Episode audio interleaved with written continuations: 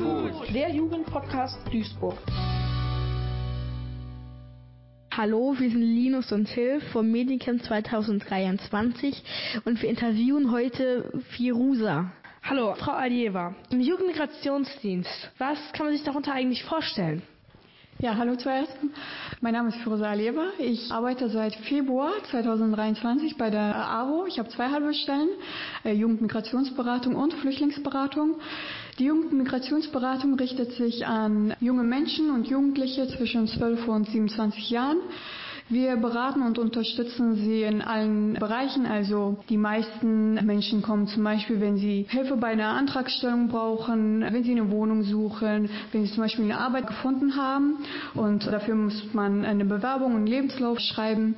Da helfen wir und unterstützen wir die Ratsuchenden auch. Ja, also wir versuchen die Menschen ein selbstständiges Leben anzubieten, damit sie später das alles selbstständig erledigen können. Sie machen auch soziale Beratungen, wie ich gehört habe. Mit welchen Problemen kommen die Jugendlichen denn zu Ihnen?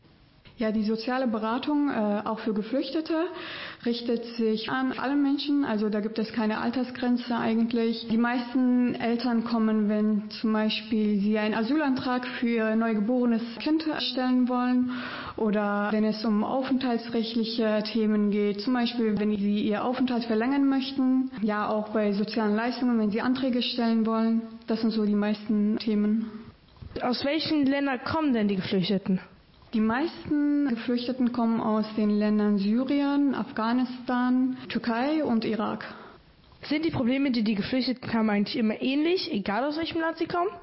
Die meisten Themen sind sehr ähnlich, ja. Also wie gesagt, die meisten kommen wegen Asylantragstellung, äh, sozialen Leistungen, wenn zum Beispiel beim Jobcenter ein Antrag gestellt werden muss. Zum Beispiel machen wir auch äh, Familienzusammenführung, einen Antrag darauf.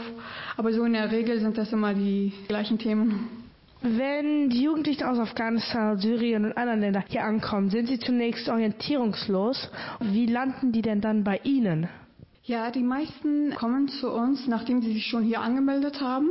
Dadurch, dass ich erst neu, seit Februar 23 äh, erst äh, neu angefangen habe, habe ich noch keine Ratsuchen gehabt, die ganz neu in Deutschland sind und direkt zu uns kommen.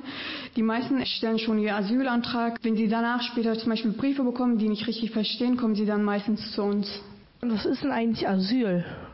Das ist, wenn Menschen zum Beispiel aus anderen Ländern flüchten zum Beispiel, wenn es in dem Herkunftsland Krieg gibt oder aufgrund von anderen Sachen nicht mehr in ihrem Land leben können, weil sie dort äh, gefährdet sind, flüchten sie zum Beispiel nach Deutschland und hier müssen sie ein Asyl beantragen, um hier ja, bleiben zu dürfen.